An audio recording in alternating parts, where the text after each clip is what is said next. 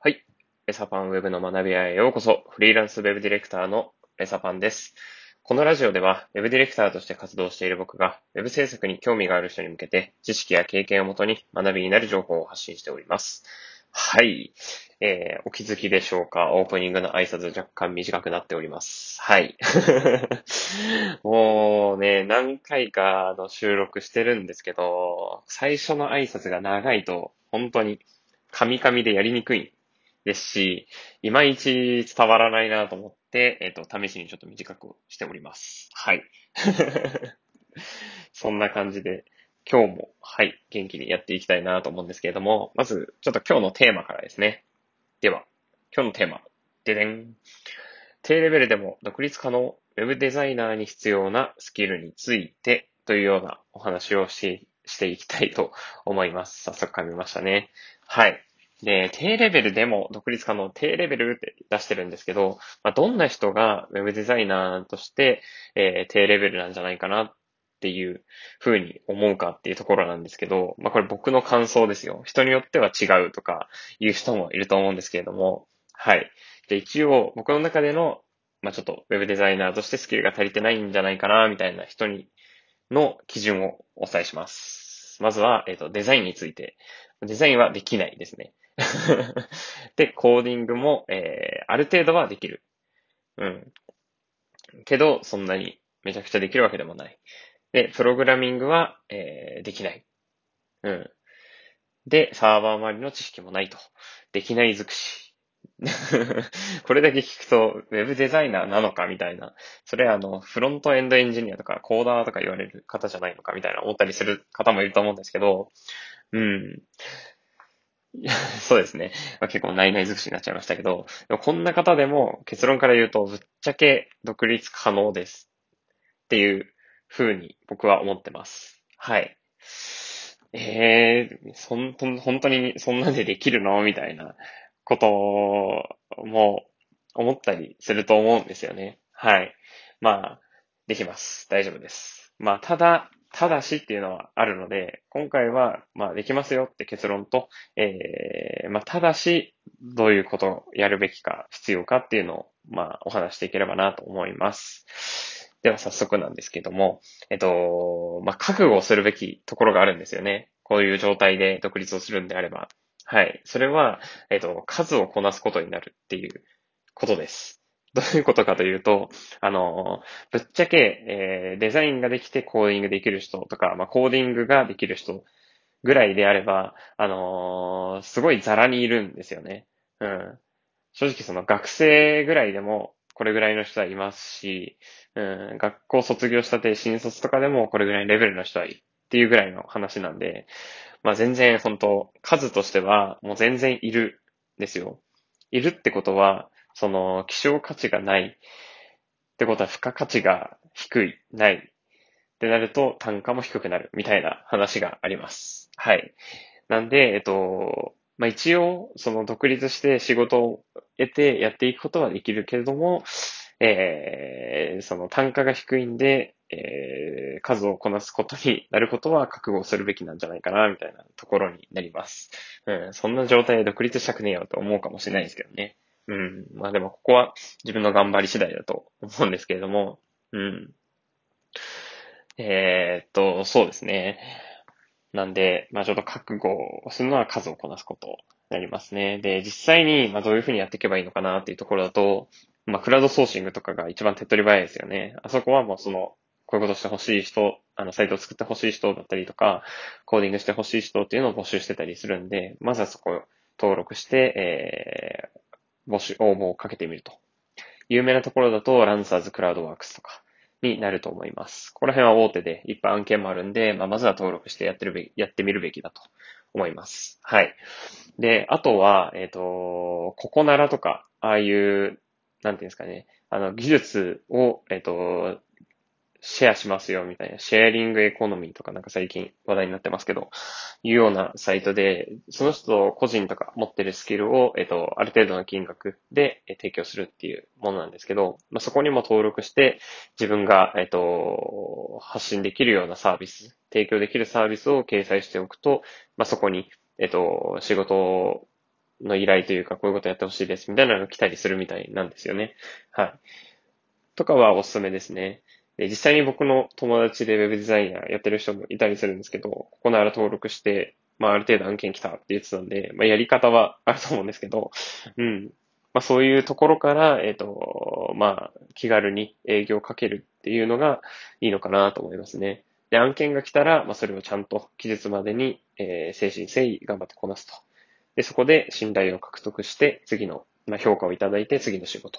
みたいなのが、えっ、ー、と、基本的な流れになると思います。はい。で、まあ、この状態独立全然僕はありだと思うんですけれども、まあ、やらねばっていう気合も入ると思いますし、絶対的にスキルとか求められてくるので、勉強せざるを得なかったりもしたりするんですよね。その、レベルを求められたりとかする時も来ると思うんで。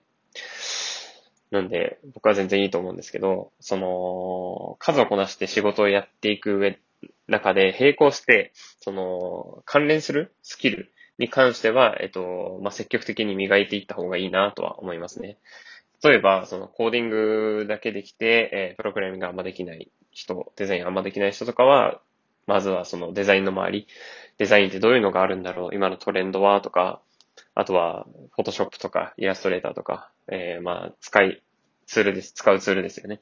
の使い方とか、どういうのができるというのを学ぶべきですし、うん。で、えっと、そうですね。それを自分で作れるように、えー、なるように、あの、勉強、日々勉強が必要だと思いますし、プログラミングに関しては、えっと、PHP、JavaScript っていうのが、えー、需要が、まあ、まあ、昔からですけど、高いと思うんで、まあ、まずはそこから手をつけてみるのがいいのかなと思います。Web って言うとどうなんだろうな。JavaScript とかの方が先の方がいいのかもしれないですね。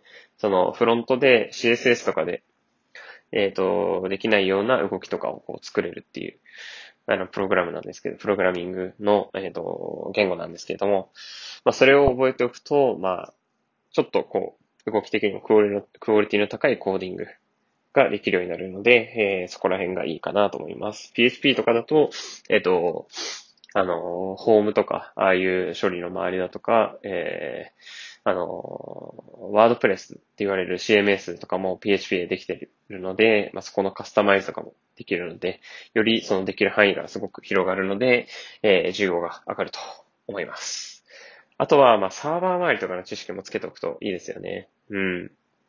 ここら辺は、えっと、MySQL とか、えっと、を覚えておくことで、そのサイト制作とか、周りでも、えっ、と、役に立つことがあると思うので、はい。ここら辺も、うん、分かっておくと付加価値になる部類かななんて思ったりします。まあ、このワンセットですね。デザイン、えー、コーディング、HTML、CSS、プログラミング、PHP、JavaScript、で、サーバー周り。これができるってなったら、もうある程度、もうデザイナー、ウェブデザイナーとしては、まあ、できる人っていうふうに 思っていいんじゃないかななんて思ったりします。もう、文句ないというか、うん、素晴らしいですね。はい。中堅、上位あたりに、えー、なるんじゃないでしょうか。うん。まあ、そこら辺をまずは、日々、こなしな、仕事をこなしながら、え、目指していくといいんじゃないかななんて思ったりします。はい。で、えっ、と、他の付加価値だと、えっ、と、そうですね。なんか、マーケティング周りまあ、あの、SEO とかもそうですけど、あの、PHP とか、P、PHP じゃない、えっと、広告周りだとか、えー、まあ、あとはそうですね、SNS の運用周りだとか、まあ、そこら辺の、えー、知識もあると、なお、あの、いいと思いますね。まあ、何がいいかっていうと、その、単発で作って終わりみたいな感じじゃなくて、その、自分で作ったサイトの、えっと、運用だったりだとか、その保守運用あたりにも、えっ、と、切り込んでいけるので、えっ、と、ここら辺が、えっ、と、できると、なおさら、えー、より、こう、単価が上がっていくなと思っております。はい。そんな感じですね。うん。なので、えっ、と、まあ、ちょっと最初に戻るんですけど、まあ、低レベルでも独立は可能ですよ。ただし、えー、あ、えー、そうですね。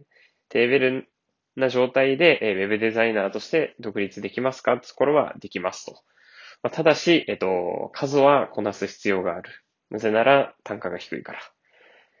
で、どうしようかっていう時に単価、えー、まあ、独立してやっていきながら、えっ、と、単価を上げていくような行動、勉強を積極的に取り組んでいく必要があると思いますよ。頑張っていきましょうっていう話が、えー、今回のまとめになります。はい。いかがだったでしょうか？うん。まあ、ここら辺は人のそのキャリアの、あの、考え方にもよったりはするんですけどね、本当に。まあ、会社で一回その制作のやり方とかを学んだりとかするのは僕もおすすめですね。うん。新卒カードとかよく聞きますけど、新卒とかで制作会社に入って、えー、学んでから、まあ、ある程度できて独立みたいなのでもいいと思いますけどね。うん。まあ、なかなかその独立しようとか思ってる人で、このレベル、僕が言ったその低レベルって言われるレベルで独立しようと思う人があんまりいないかもしんないので、そこの心配ないかなと思いつつ、独立、これ以上全然できるけど、独立は心配っていう人とかもいると思うんで、そういう人のなんか心の支えとか後押しになったらいいななんて思ったりしました。はい。そんな感じでですね。はい。では、えっと、まあ、このラジオではですね、えー、まあ、こんな感じで Web に関する知識、経験など、えー、情報発信してますので、えー、よかったらいいねだとか、あとは、えっ、と、コメントとかね、え、で、え、質問なり、えっ、と、アドバイスなりもらえると僕も励みになります。はい。ではそんな感じで今回は終わります。はい。ではまた。